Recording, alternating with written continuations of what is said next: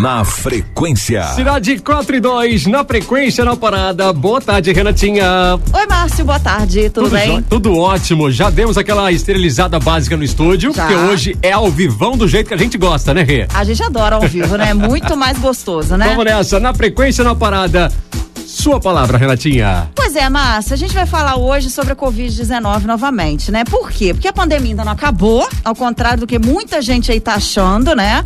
E os casos de infecção estão aumentando em Juiz de Fora, principalmente depois que a cidade, né, evoluiu aí para onda verde mesmo aí que todos saibam o que deve fazer para evitar a proliferação do vírus. Complicado, é. né, Renatinha? Bom, para falar então sobre o atual cenário da pandemia aqui em Juiz de Fora e também no Brasil, a gente conversa hoje, tá voltando ao estúdio da Rádio Cidade, o infectologista Guilherme Cortes. Boa tarde, Guilherme, tudo bem? Bem-vindo novamente.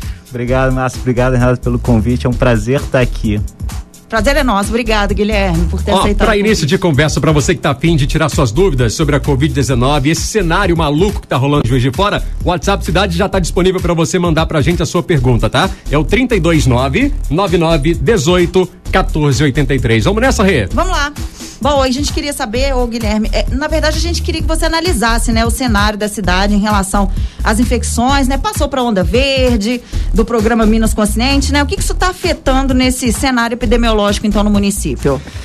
Bem, a, a primeira coisa que tem que ficar claro na cabeça de todo mundo que o, o, único indicador que diz pra gente se o risco aumentou ou se o risco diminuiu é a ocorrência de casos. Se há aumento de casos, né, na verdade a gente tem um risco maior. Se esses casos estão estáveis, a gente continua tendo o mesmo risco de antes.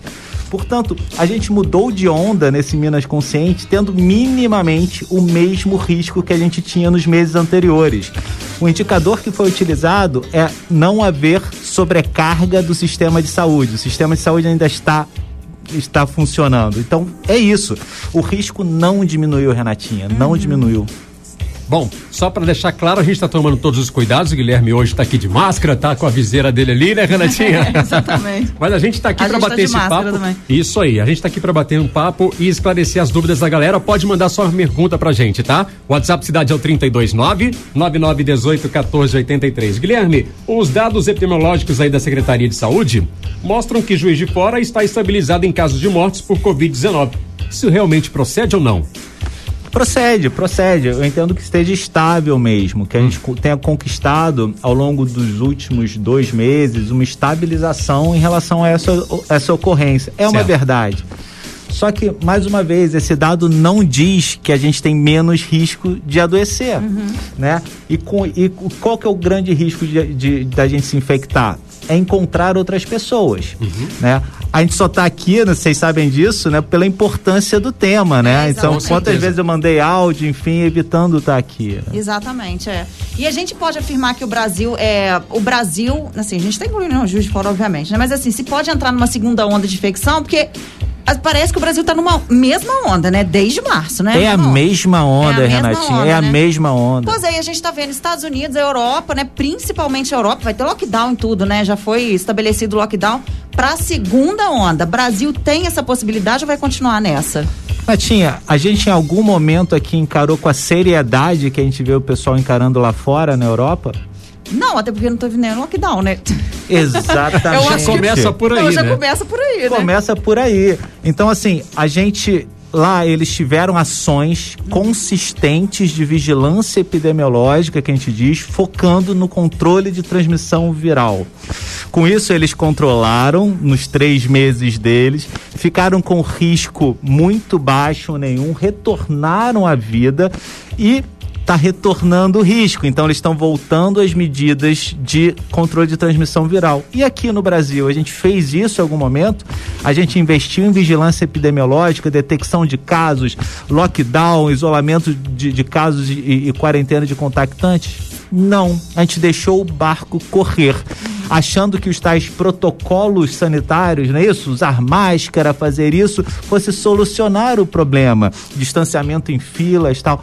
Não, não tem uma evidência consistente que isso contenha essa epidemia. Uhum. O que tem são as medidas tradicionais que a gente viu acontecer e está revendo na Europa agora. É, é, eu ouço muitas pessoas dizendo, né, que assim, opinião, né, das, das pessoas e tal falando que assim que, que Juiz de Fora fechou comércio, enfim, fechou muito cedo, que era preferível ter fechado depois.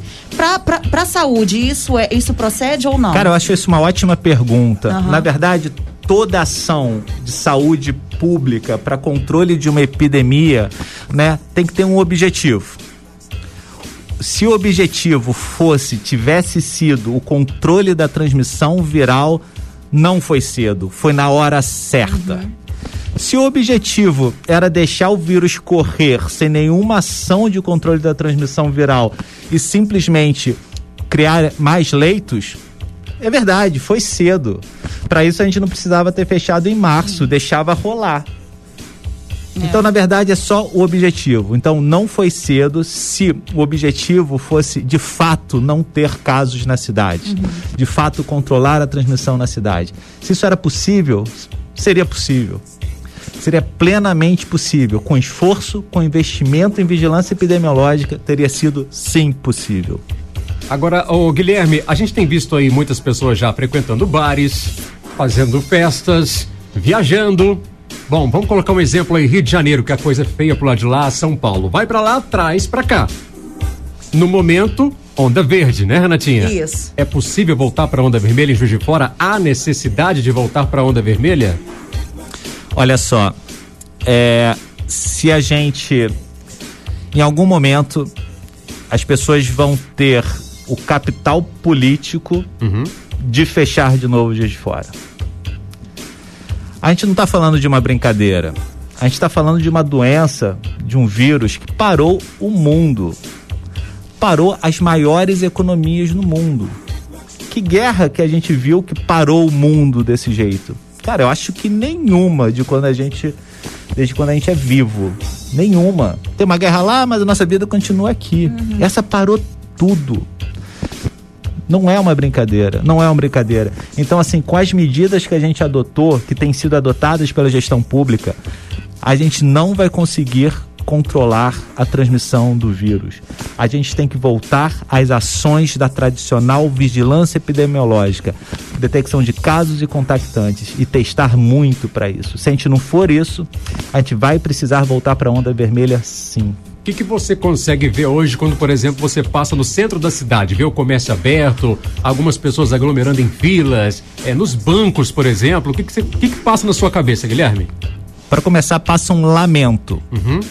Passa uma tristeza muito grande quando a gente olha e tem aquela sensação de, putz, não precisava ser assim.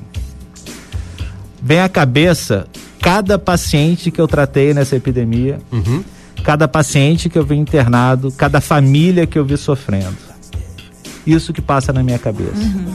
E a constatação social do que os historiadores das epidemias dizem, que a gente está enfrentando o fim social da epidemia. Uhum. Não foi uma solução médica ou de saúde pública que acabou com a epidemia. Foi a sociedade que declarou o fim da epidemia e segue a vida. É. É, inclusive, assim, eu até queria te perguntar, Guilherme, se por conta disso, né, que a gente vê que as pessoas estão, ah, a, não, a pandemia está diminuindo, está acabando. Várias pessoas já falaram isso. A pandemia está acabando, não, mas está diminuindo. Acabando os casos e tal. Na sua opinião, isso pode, pode ter né, ocorrido sim uma, uma, um declínio né, da linha epidemiológica, mas ela pode subir a partir de agora por conta da onda verde? Ela deve subir a partir de agora por causa da onda verde. Uhum. Essa onda verde que surgiu no momento que eu não entendi porquê, mas que curiosamente foi logo nas semanas anteriores à eleição municipal, né? É, eu acho muito curioso, né? Então, se a gente for ver todo o mês anterior, a gente continuou com o mesmo riscos dos meses anteriores. Uhum. Né? Então, não vejo razão clara para declararem uma onda verde quando o risco é o mesmo dos meses passados. Isso vai levar, pelo tudo que a gente já viu acontecer no mundo, aumento do número de casos e com isso né, vai ter que retroceder em algum momento. É. Certo. Renatinha. Pode? É, Guilherme, é, não foi uma também, vamos, vamos combinar que eu já vi várias pessoas também falando, né? Isso daí é uma, é uma questão até assim, normal da gente escutar hoje em dia, né? que pessoas já contraíram o vírus e por isso estão tranquilos, não estão usando mais máscara. A gente vê muito isso, fazem festa, viajam sem cuidados. Por quê? Ah, porque eu já peguei, já tive o vírus, então não tem problema nenhum, né? Tudo isso qual que é a sua visão, então, do, né, do, aliás, a sua visão como infectologista e dos outros infectologistas também, né, em relação a esse tipo de atitude? Para começar, quem já teve pode pegar de novo. Primeira coisa, então não muda nada na vida da pessoa em relação à precaução, né, se ela já teve, porque ela pode se infectar novamente. Para começar. Uhum. Segundo lugar, é natural que a gente queira fazer tudo isso é natural que a gente não aguente mais esses sete, oito meses. É totalmente natural.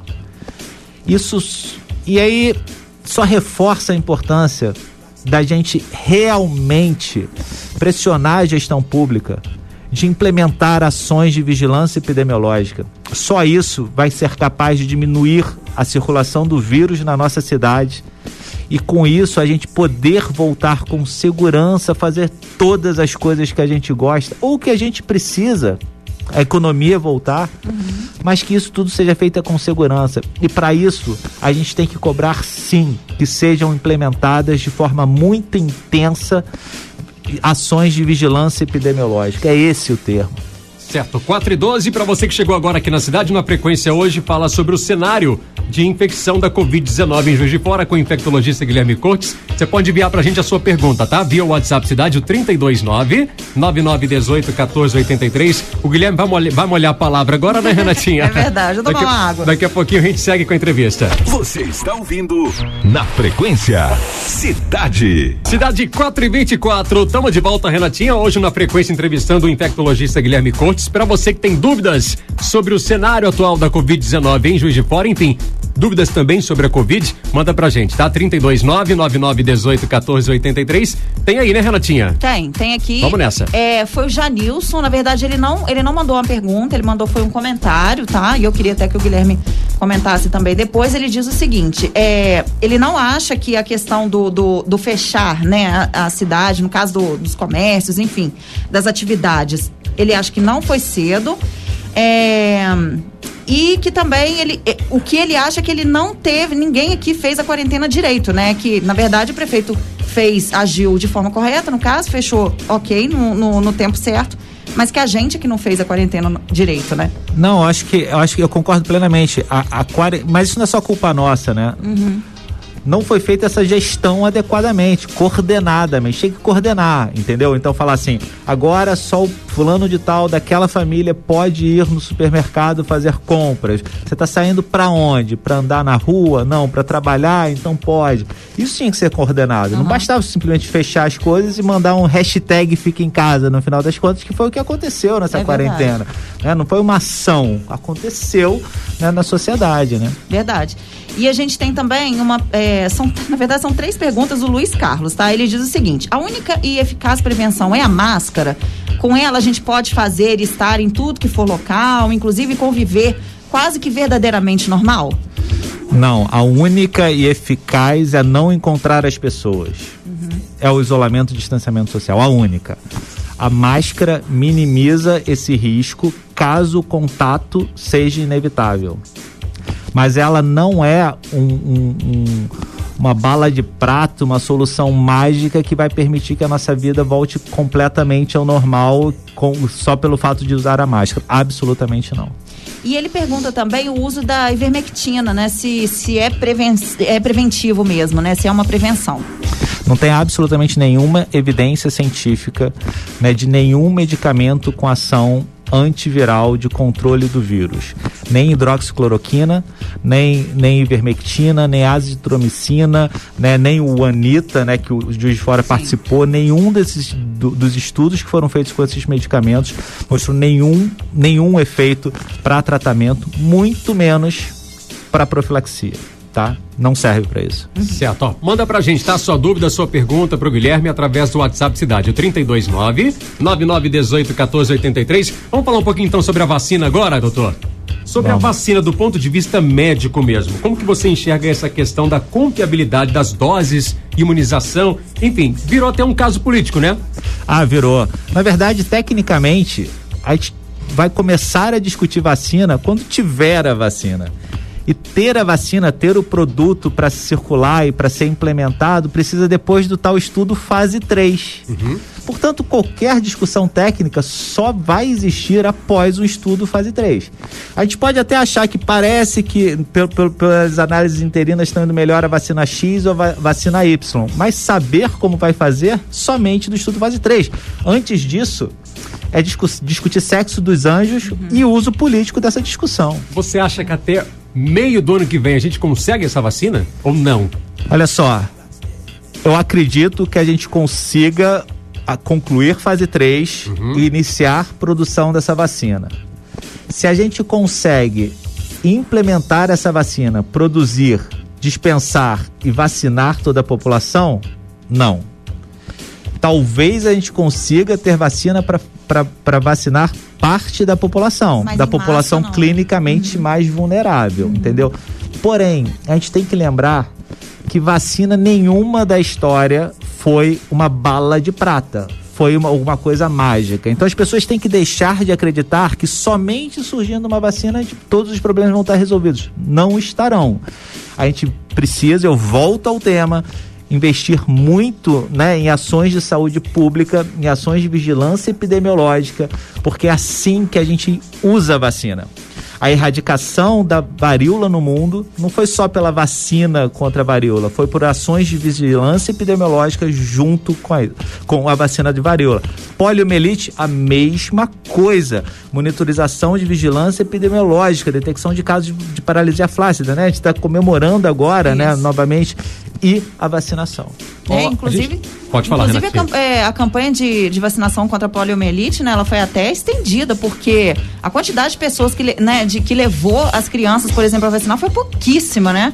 Isso, isso é uma coisa extremamente importante, Renatinha, que está pairando nessa discussão atual da vacina de Covid, uhum. né? Os benefícios da vacina são dois benefícios. Um benefício individual, o benefício deu estar vacinado e estar protegido pelaquela vacina. E o segundo é o benefício da comunidade. Quanto mais pessoas individualmente protegidas, né, isso vai fazer com que o vírus circule menos. E eu acho que a gente esqueceu de fazer atos em benefício, ações de benefício à comunidade. Quando a cobertura vacinal de poliomielite foi irrisória, o que, que é isso? Ah, eu não preciso vacinar porque não tem poliomielite aqui. Então, é, é, é porque eu estou protegido, não é isso? Uhum. Mas eu não penso no comum, no outro, na é. importância do outro. Eu acho que é aí que está uma lacuna enorme Exatamente. na nossa sociedade. Ainda sobre a vacina, o Lucas mandou pra gente aqui no WhatsApp, doutor. É, ele está perguntando o que seria de fato o estudo da fase 3. Ah, então assim, para o licenciamento de qualquer vacina, uhum. a gente tem três fases de estudos clínicos em humanos: uhum. fase 1, fase 2, fase 3, onde a gente estima a segurança da vacina e estima a eficácia da vacina, o quanto ela funciona. Né? Os estudos fase 3 são os estudos maiores, com maior número de pessoas que dão maior segurança né, do tipo de resposta imune, imune da, da vacina, o quanto ela é eficaz e o quão segura ela é. Então, antes disso, a gente não sabe direito a vacina, ela não existe ainda, por uhum. assim dizer. É bom ele ter perguntado, é o Lucas, né? Isso. O, bom o Lucas ter perguntado, porque é, tem uma dúvida também de muita gente, por exemplo, os testes, né? Esses te essas fases sendo feitas, a Anvisa é, aprovando a vacina, mesmo assim ainda existe a probabilidade de pessoas terem é, efeitos colaterais por conta disso? Sim, sim, sim. Então, após o fase 3, que a Anvisa é, aprova, não é uhum. isso? Então passa a poder ser comercializado, isso. enfim, só depois desse fase 3. Porém, tem eventos adversos, né? Raros que podem só ser detectados nos fase 4, depois de estar tá sendo comercializado e estar sendo utilizado. Então, posteriormente. Isso acontece com vários produtos, né, né de medicamentos, outras vacinas e tal. Uhum. Então, sim, é possível. Assim como novas, é, é, novos estudos que a gente pense como utilizar melhor aquela vacina também isso acontece. Certo, vamos então para o WhatsApp da Rádio Cidade, o 32999181483. Manda pra gente a sua dúvida, a sua pergunta, tá? A Cristina mandou pra gente aqui e ela tá querendo saber o seguinte: pergunta para o doutor Guilherme Márcio, meu filho quer voltar a jogar futebol e as escolinhas já estão funcionando normalmente. Acho muito perigoso. Qual a sua opinião? E quer saber o seguinte: a vacina para as crianças, nem vejo testes ainda. Sim, sim. Então, em relação ao convívio com outras crianças, né? Isso aumenta a chance dele se infectar, né? Então é uhum. encontro, né? Então as pessoas quando fazem esporte respiram com maior intensidade, né? Geram mais, né? Assim, a, a chance do outro inspirar o ar que foi expirado e a transmissão do vírus é melhor. Então eu acho que, que não deveria, não deveria, esporte coletivo não deveriam ser autorizados. Sobre a, a, testa, é, a vacina Testa, em criança, isso, né? Uma testagem, inclusive, também, né? Sim, que ela não sim. vê isso. É, na verdade a gente começa, né? vendo população adulta. Fazer estudos em criança tem várias questões éticas que limitam, por razões uhum. óbvias. A gente botar a criança, eh, né, né, expor a criança a uma intervenção que a gente não sabe se vai ser seguro ou não. Então a gente faz em adultos e só futuramente vai fazer em crianças. Certo. certo. Renatinha. É, a Marlene de São Pedro, ela pergunta o seguinte: se você concorda, ô Guilherme, que a onda verde foi e está sendo totalmente usada para interesses políticos? Polêmica a pergunta dela. Eu concordo plenamente plenamente. Eu concordo que, infelizmente, né, é, o Covid está servindo no mundo, não somente no Brasil, como ferramenta política. De um lado, de outro, do meio do lado, de todos os lados está sendo utilizado dessa forma. Uhum. E com isso a gente vê o quão exposto a gente está a essa questão, né? Porque estão deixando de agir tecnicamente de cuidar da nossa saúde. É verdade. Certo. Nós temos pergunta aqui do Fábio Cristiano pelo WhatsApp da cidade. É, ele quer saber se você acha possível o retorno às aulas. Nossa, esse aí é um tema incrivelmente difícil.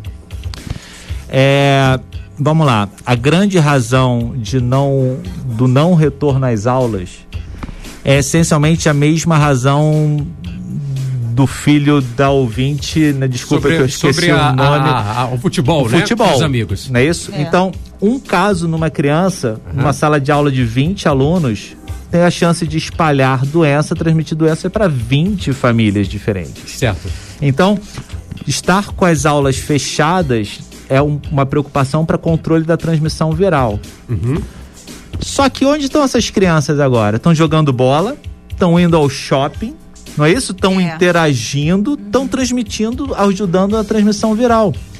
E aí entra a discussão, a outra discussão, que diz respeito a que prioridade a educação no, no, nosso país, não é isso? É verdade. O único objetivo era conter a transmissão viral, mas a gente largou a transmissão é. viral pro lado. Então, faz sentido? É. Essa é a discussão. As crianças estão fazendo atividades, na verdade, que são supérfluas se, se forem comparadas com a questão educacional, né? São atividades supérfluas, no caso, né? Isso que aí. poderia ter sido evitada, né?